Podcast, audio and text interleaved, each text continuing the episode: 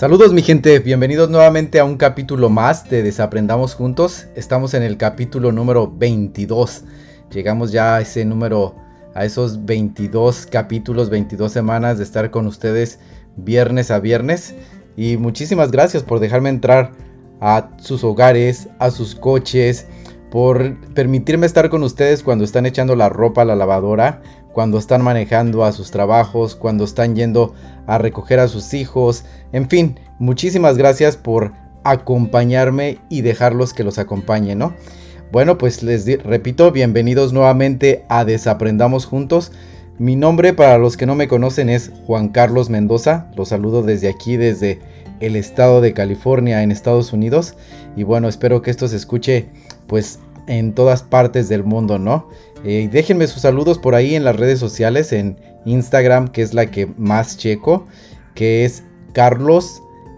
Bueno, ahorita se los repito porque la he cambiado tantas veces que ya muchas veces ni me acuerdo de, de ella, ¿no?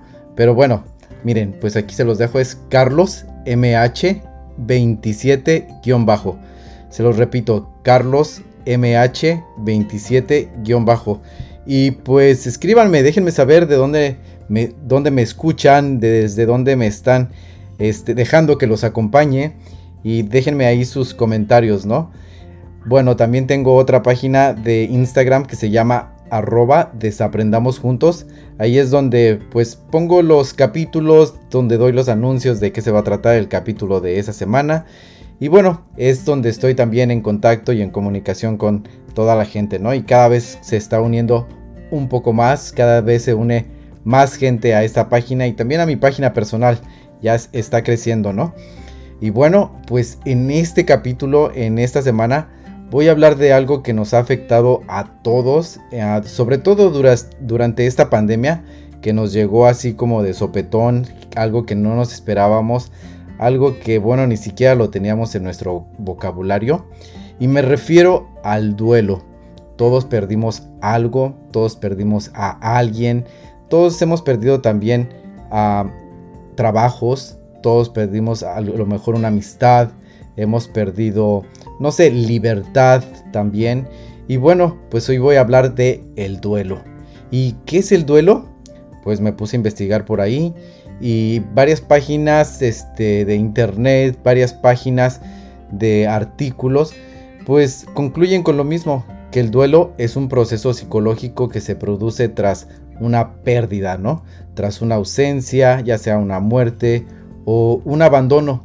Como les repito, les dije anteriormente, una pérdida puede ser una pérdida de trabajo, puede ser una pérdida de a lo mejor algo material, algo si hay gente que perdió sus casas, hay gente que perdió sus coches, no sé, eso también es parte del el duelo, ¿no? Puede ser también la ausencia de alguien, la muerte de alguien sorpresivamente. Pues cerca de mí, este, varias personas perdieron seres muy queridos, seres muy cercanos. Ah, perdimos familiares, perdimos amigos con esta pandemia, ¿no? Que nos trajo así de sorpresa y de, de, golpe, nos trajo de golpe la pérdida, ¿no? Algo que ni siquiera nos esperábamos, gente que estaba muy saludable y de repente pues ya no está con nosotros ah, por este por este bicho ¿no? que, que estuvo por ahí y bueno les repito y comienzo con esto les digo que el duelo es un proceso psicológico que se produce tras una pérdida una ausencia una muerte o un abandono eh, es diferente para cada tipo de persona este unos lo toman de una manera pues sí muy catastrófica y pues es entendible otros lo toman como va, ¿no? Paso a paso y lo llevan como muy a la ligera, pero bueno, también es entendible, cada quien tiene etapas y cada quien tiene procesos ah, diferentes, ¿no? En esta vida. Y bueno, esto se puede sufrir de diferentes síntomas emocionales y físicos, como puede ser la ansiedad, el miedo, pueden ser la culpa, la confusión, la negación, la depresión, la tristeza o simplemente un shock emocional, ¿no? Que te deje paralizado. Y como estos síntomas pueden haber muchos más que pues están registrados también y todo puede ser parte de este, pues yo lo llamo dolor, ¿no? De este dolor, de esta de este apachurrón de corazón que nos dejan este que nos hace empezar con este duelo, ¿no? Y el dolor por la pérdida se puede experimentar no solo por la muerte, ¿eh? sino cada vez en la vida tenemos una experiencia de interrupción que ah, sí tenemos experiencias de interrupción en la vida que pues son definitivas, ¿no? De algo, pérdida de por la distancia, también que puede ser no cubierta. La experiencia emocional de enfrentarse a la pérdida es lo que llamamos elaboración del duelo, que nos conduce a la necesidad de adaptación a una nueva situación, a, pues a una nueva realidad, ¿no? A un nuevo entorno, a un nuevo, pues sí, a una nueva, les repito, una nueva realidad, a una nueva circunstancia de, de vida, ¿no? El duelo se trata de una herida y por lo tanto requiere tiempo para su cicatrización. Ah, ¿Qué quieren decir con esto, no? Muchas veces vemos que, pues, nosotros cuando vemos la escena y estamos afuera de la esfera, pues pensamos que las personas tienen que ya, ¿no? Que ya pasaron dos meses, que ya pasaron tres meses y tienen que sobrellevar esa situación de una u otra manera. Pero como nos dice aquí este estudio y como nos lo dice aquí esta, pues sí, esta información, los duelos son diferentes para cada tipo de persona. Entonces, pues hay diferentes maneras de sobrellevarlo y también nosotros, si, si estamos viéndolo desde afuera, pues tenemos que darles ese espacio, ¿no? A las personas que lo están viviendo. Tenemos que, pues, acompañarlos en este espacio sin juzgar, sin dar tantas opiniones, porque solamente estas personas son las que lo están viviendo, ¿no? Y bueno, pues ah, son fases, son etapas. Y en general se habla de que es un proceso, ¿no? el duelo es un proceso y se distinguen por varias fases, por varios escalones que hay que ir superando uno a uno. Aunque ello signifique que, que, signifique que no tiene que llevar un orden, ¿no? Un orden, un orden significativo, sino que puede ir eh, en avance y retroceso. Y bueno, les voy a hablar ahora, esto es lo que es un duelo y ahora les voy a hablar de cuáles son las fases del duelo, ¿no? cómo, este, cómo se ha catalogado. Y hay un este, Ross Kubler, eh, esta persona ah, pues dividió el duelo en cinco fases. Este, esta teoría habla de cinco fases que pues bueno, que es un modelo psicológico que nos habla de que todo duelo tiene que pasar por cinco fases, ¿no? La primera fase es la negación. La negación de la pérdida, les digo, esa puede ser una pérdida de una persona, puede ser una pérdida física o puede ser una pérdida emocional. Y es una reacción que produce de forma muy habitual, ¿no? Inmediatamente después de que pasa esta pérdida, empezamos con una negación con frecuencia aparejada a un estado de shock o también de embotamiento emocional o incluso cognitivo, ¿no? Esto quiere decir que pues no lo creemos, nos aferramos a que no pasó y bueno, nos quedamos en esa etapa, ¿no? En que lo negamos, no es cierto, o porque a mí, y en fin, es una etapa en la que empezamos a negar, una etapa en la que pues empezamos a confundir la realidad un poco, ¿no?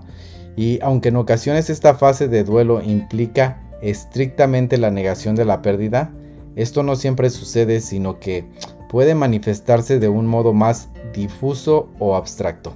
Así, por ejemplo, se puede dar una negación de la importancia de la pérdida o de su carácter definitivo, más que el hecho de lo que lo haya producido.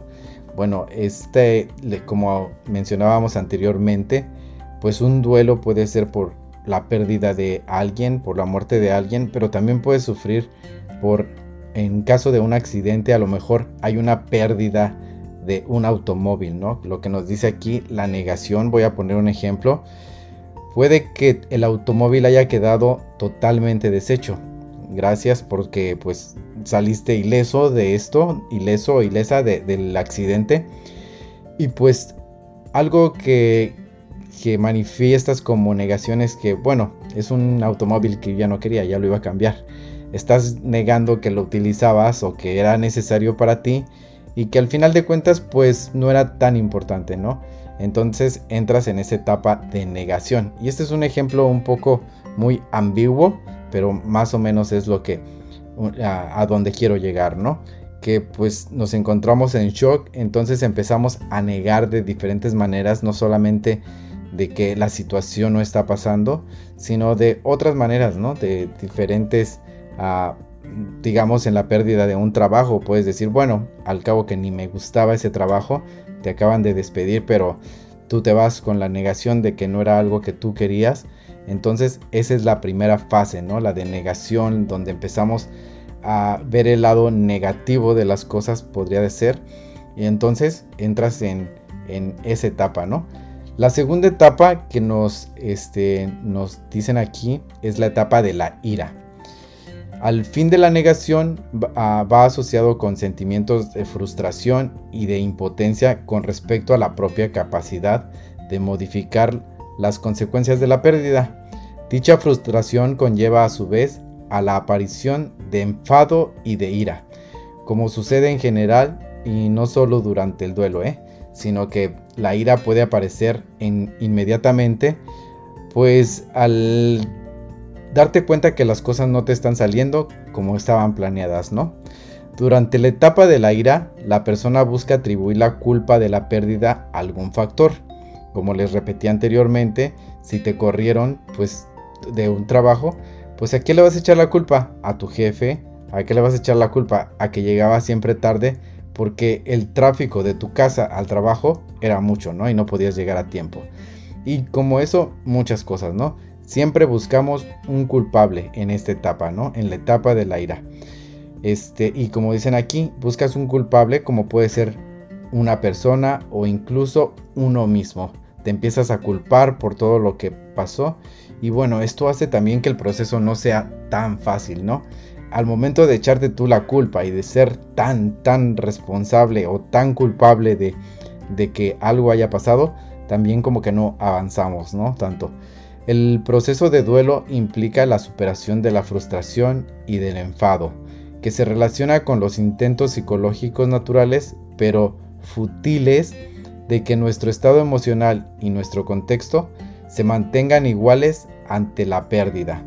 Entonces, pues les, ah, esto quiere decir que pues nace el enfado, nace la ira, nace el coraje, ah, pues como una forma de defendernos nosotros de, para que las cosas sigan como que en su estado normal, ¿no? Como darle otro contrapeso. Entonces vamos en, la fase número 2. La primera pues ahí la tenemos, es la negación. Después continuamos con la ira.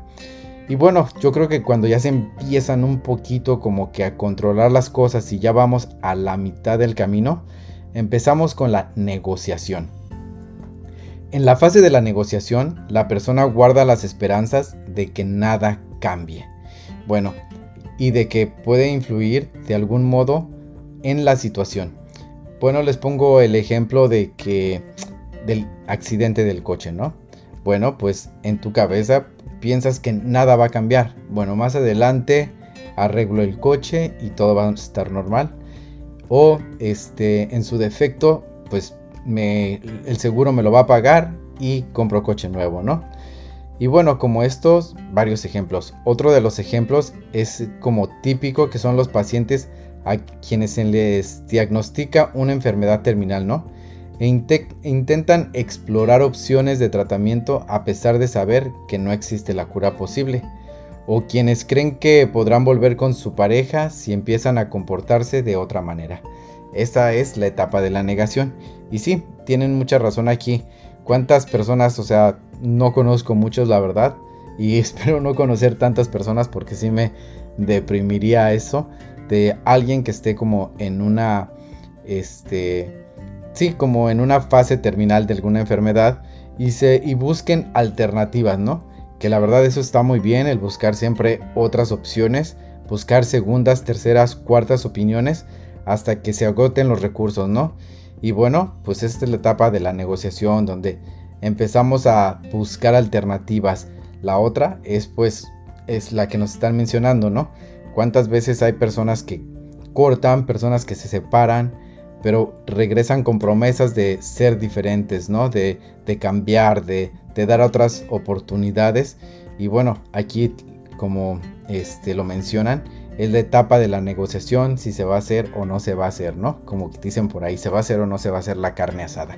Pero bueno, después de que termina esta etapa de, de negociación, pasamos a la etapa número 4, que es la depresión. Esta cuarta etapa de que nos proponen aquí esta, esta terapeuta, terapeuta que se llama Elizabeth uh, Kubler-Ross uh, sobre el duelo es la depresión. En este periodo la persona empieza a asumir de una forma definitiva la realidad de una pérdida y ello genera un sentimiento de tristeza, de desesperanza, de no poder seguir más, un sentimiento de, pues sí, de que todo se acabó, todo se terminó y que no hay futuro, ¿no?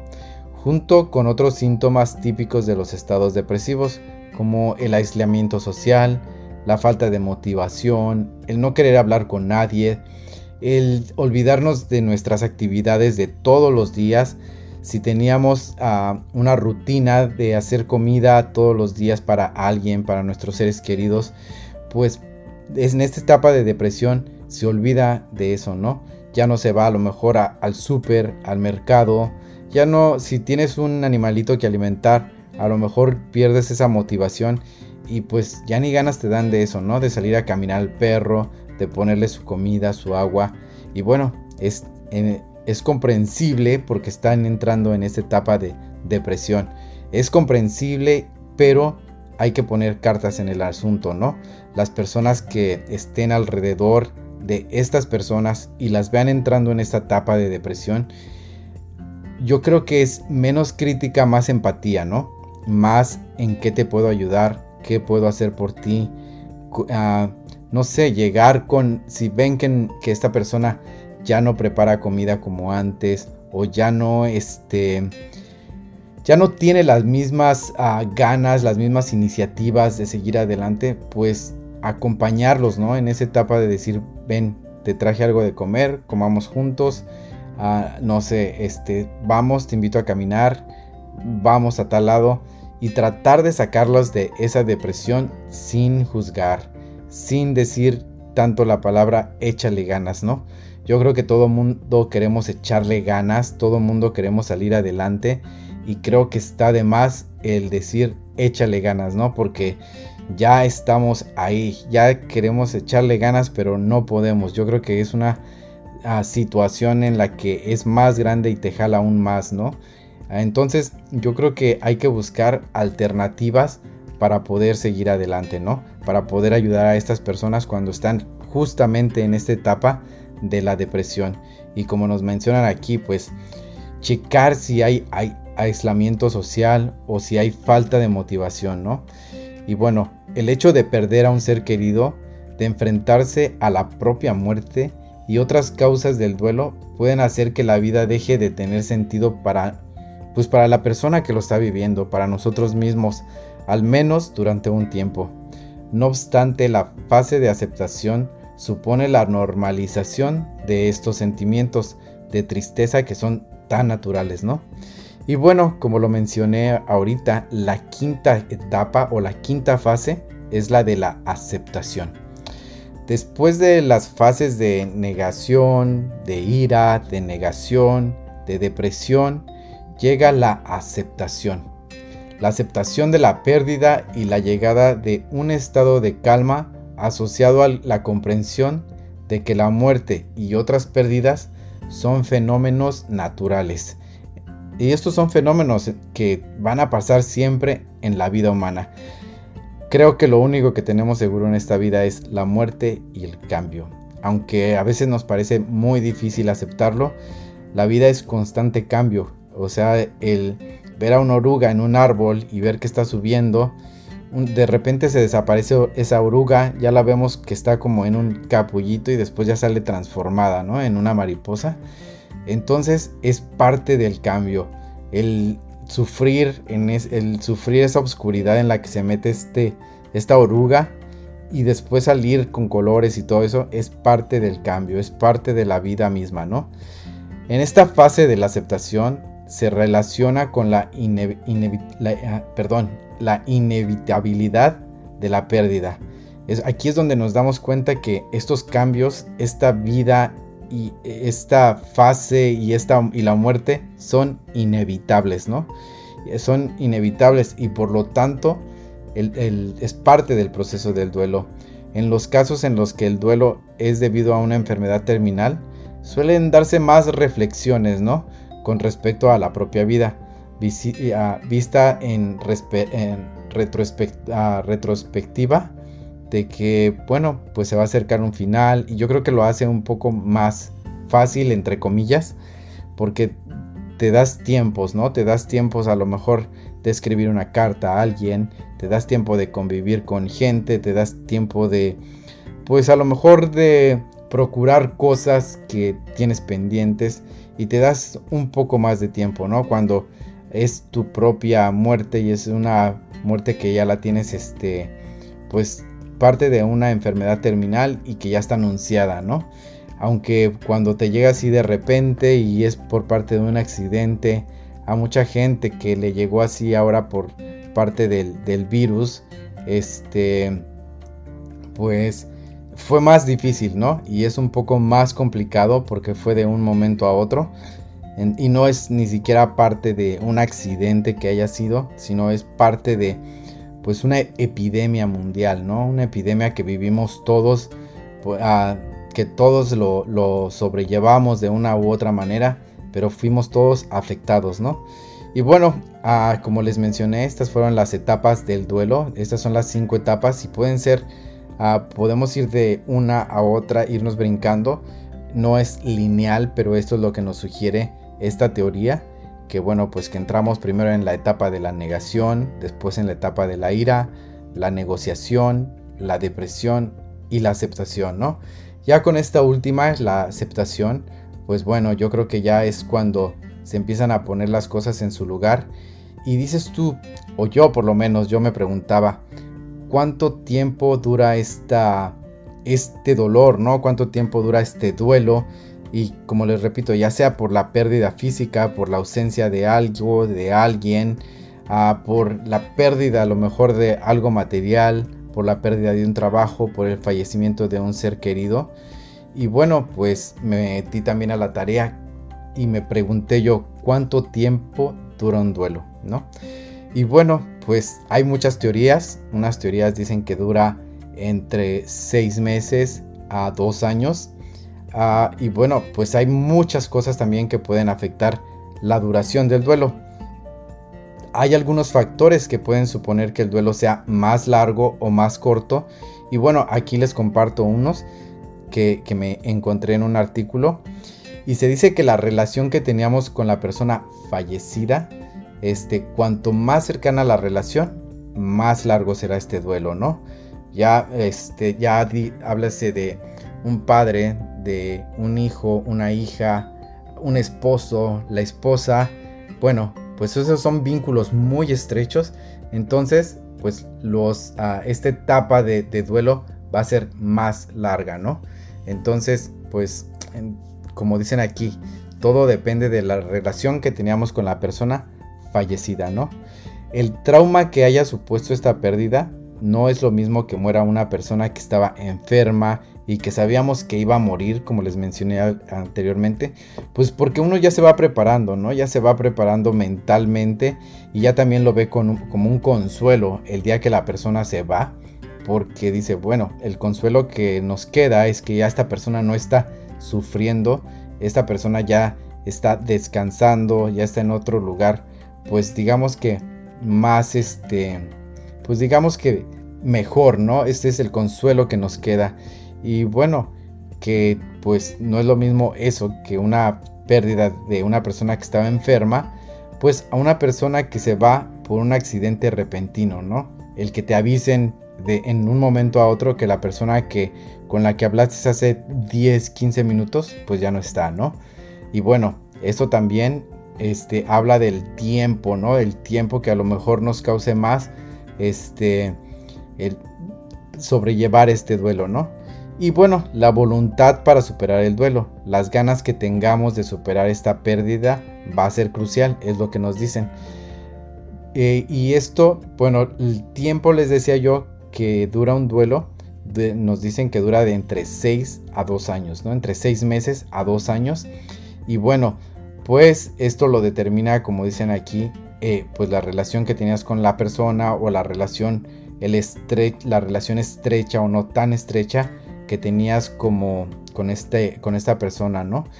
Y bueno, para concluir em, ah, con esta parte, dice que hemos de decir que cuando ha pasado un año del fallecimiento de una persona, ya hemos pasado pues por todas esas fechas importantes como son Navidad, cumpleaños, ah, Día de las Madres, Día del Padre y por lo tanto sabemos cómo es echar de menos a esa persona el primer año, ¿no? Vamos ya pasando por todas esas etapas. Esto no quiere decir ni mucho menos que dejemos de sentir dolor los próximos años, ¿no? Pero va a ser mucho más fácil que nuestra mente se sienta un poco más aliviada después de un año, ¿no? Porque pues yo creo que ya vas a decir, el, pues el segundo año ya no va a ser como este, el, ya no va a estar este sentimiento tan arraigado, ¿no? Pero el primero es el primer, la primera vez de todo, ¿no?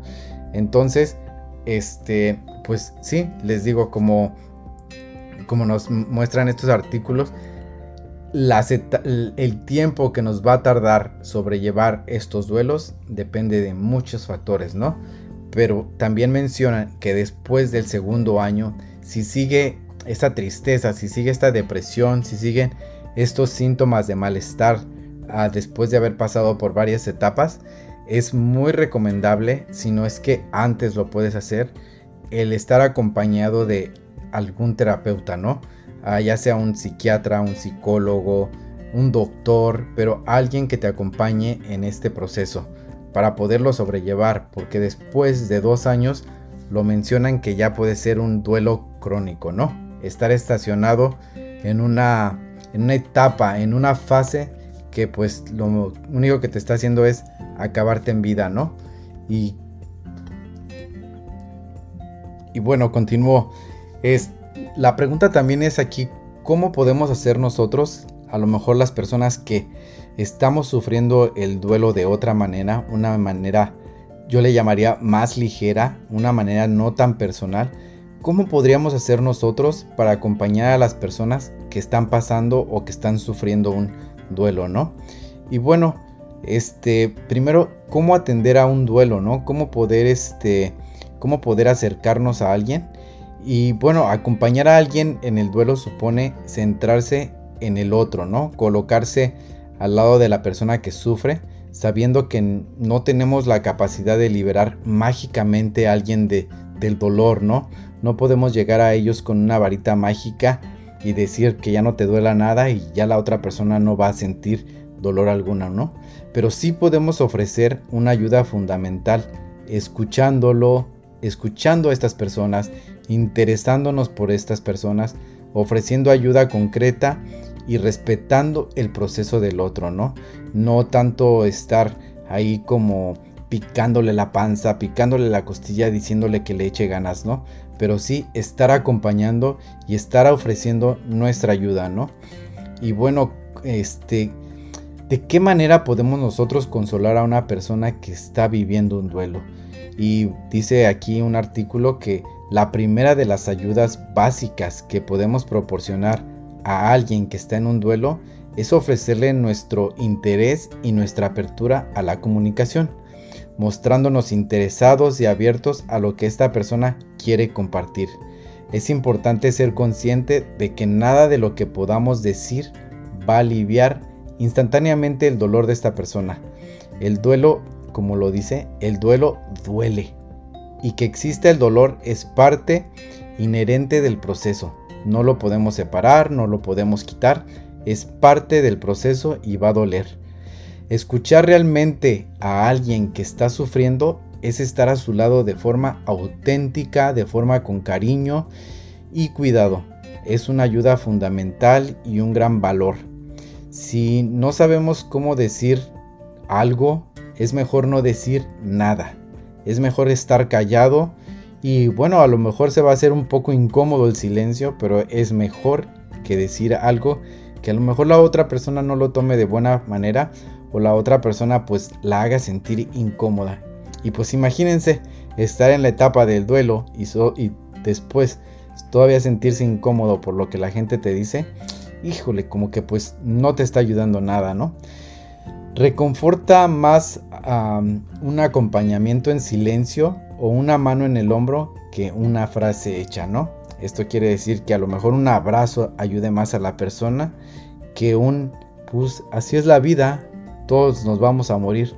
Yo creo que ayuda más el abrazo y la mano en el hombro, ¿no? O el silencio, el quedarse a un lado, pero en silencio, ¿no? Y bueno, pues se suele menospreciar el poder de la escucha muchas veces.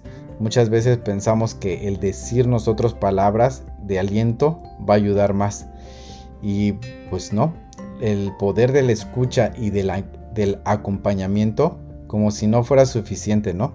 Sin embargo, estar al lado de alguien que sufre, validar con nuestra atención todo aquello que está viviendo, le ayudará a andar en el camino del duelo, permitir al doliente poner palabras al dolor, expresarse, con el llanto o el enfado, como esta persona quiera, o compartir con esta cómo está afrontando su situación, su pérdida, le va a ayudar mucho a elaborar las pues las tareas del duelo, ¿no? De una manera casi espontánea. Dar la oportunidad al doliente de poder expresarse, preguntarle cómo está, es pues darle la oportunidad de que esta persona hable, de que esta persona se exprese. Muchas veces nosotros nos decimos a nosotros mismos que cuando alguien está sufriendo un dolor, está de más preguntar cómo estás, ¿no? Que pues yo creo que nunca está de más. Es una oportunidad que le está que es como tender nuestra mano y dejar que ellos nos contesten con el corazón abierto y nos digan cómo realmente están, cómo están llevando este proceso, cómo el doliente pues Ah, está llevando esta, este duelo, ¿no? Y cómo pues darle la oportunidad de, la oportunidad de hablar de los temas que esta persona quiera tomar en ese momento, ¿no? Y bueno, pues nosotros nos preguntamos, ¿qué puedo hacer yo? ¿Cómo puedo ayudar a una persona que está pasando por un duelo, ¿no? Y bueno, resulta también de gran apoyo ofrecer ayudas más específicas, más concretas, como el llamarle cuando, el decirle también el llámame cuando quieras, ¿no? El llámame cuando se te ofrezca. O estoy aquí para lo que necesites. Por ejemplo, también podemos ofrecer para ayudarle en las tareas cotidianas, como mencionaba anteriormente, ¿no? Cuando en la etapa de, a lo mejor de la depresión, la persona pierde interés por ciertos por ciertas actividades, pues ahí está, ¿no? Ahí es una oportunidad que tenemos de ayudarle a esta persona de una manera que a lo mejor no la está pidiendo o la está pidiendo de una manera que en silencio, ¿no? De una manera que pues nosotros a lo mejor es donde nosotros podríamos leer, ¿no? Leer entre líneas qué es lo que esta persona necesita, ¿no? Y bueno, otra forma de ayudar es compartir con el doliente cómo hemos vivido nosotros otras pérdidas. No todos sentimos igual, claro está, y dicho anteriormente también, al igual o con la misma intensidad, ¿no? Pero compartir nuestra propia experiencia puede resultarle útil y beneficioso. Dejarse guiar por el respeto de, a la vivencia del otro. La experiencia de duelo es subjetiva y por lo tanto muy, muy personal. No, no quedamos ah, o queramos comparar en las etapas de duelos de otras personas con las que está viviendo la persona que está a nuestro, lado, a nuestro lado sufriendo en ese momento, ¿no? Por su pérdida. Y bueno, pues como dice aquí, dejarse guiar por respeto a la vivencia del otro, ¿no? Y estar junto al doliente desde la autenticidad. Esos son los factores claves, ¿no? A que ayudan mucho al duelo dejarse guiar por el respeto a la vivencia y estar junto al doliente desde la autenticidad. Sentirse que está uno ahí no porque tengamos la obligación, sino porque queremos estar con la persona, ¿no? Y bueno, pues con esto me despido. Espero que este artículo, que este capítulo les haya servido o que les sirva a quienes lo escuche. La verdad que ah, pues desde aquí les mando un abrazo muy grande, muy este, fuerte a todas esas personas que ah, pues a lo largo de la vida y sobre todo en los últimos años durante toda este esta locura que vivió el mundo con este virus que estuvo por que está por ahí, que todavía no nos deja y que pues ahorita se está aplacando un poquito, pero pues estamos ahí. A todas estas personas quiero decirles que les mando un fuerte abrazo, que si están viviendo por algún tipo de duelo, ya sea de trabajo, ya sea de alguna pérdida económica, porque todo duele, ah, ya sea la pérdida de un ser querido, les mando un fuerte abrazo, les mando un abrazo de acompañamiento y los invito por favor a que compartan, a que le envíen esto a alguna persona que piensen que lo está necesitando en este momento, ¿no? A este capítulo en especial yo quiero dedicárselo a mi tía, a mi tía Elvira, allí en la Ciudad de México, a mis primos, que, y a toda la familia, ¿no? Que está sufriendo esta, esta tristeza por haber perdido a un ser querido, ¿no? En este caso a su esposo, a su papá y pues a un hijo, porque pues todavía vive la mamá de, mi tío. Y bueno, quiero dedicarles este capítulo a ellos y espero que un poquito les sirva a lo mejor a, no sé, a que se abran un poquito a platicarlo más, que busquen ayuda o que pidan ayuda o que se acerquen a nosotros si es que necesitan algo. Y en general también quiero dedicarle este capítulo a todas aquellas personas que estén viviendo algo en este momento, alguna pérdida y que no sepan cómo canalizarla, ¿no? Los invito a que busquen ayuda, a que no dejen todo a la ligera y que se acerquen a un profesional, ¿no? Alguna persona que los pueda ayudar, que les pueda dar herramientas para salir adelante de, de estas situaciones. Y bueno, pues sin más me despido y los invito nuevamente a que estemos en comunicación, a que estemos en contacto. Ya saben, me pueden buscar en, en Facebook como Carlos Mendoza o también me pueden buscar como arroba desaprendamos juntos en Facebook o en Instagram también como arroba desaprendamos juntos, todo junto.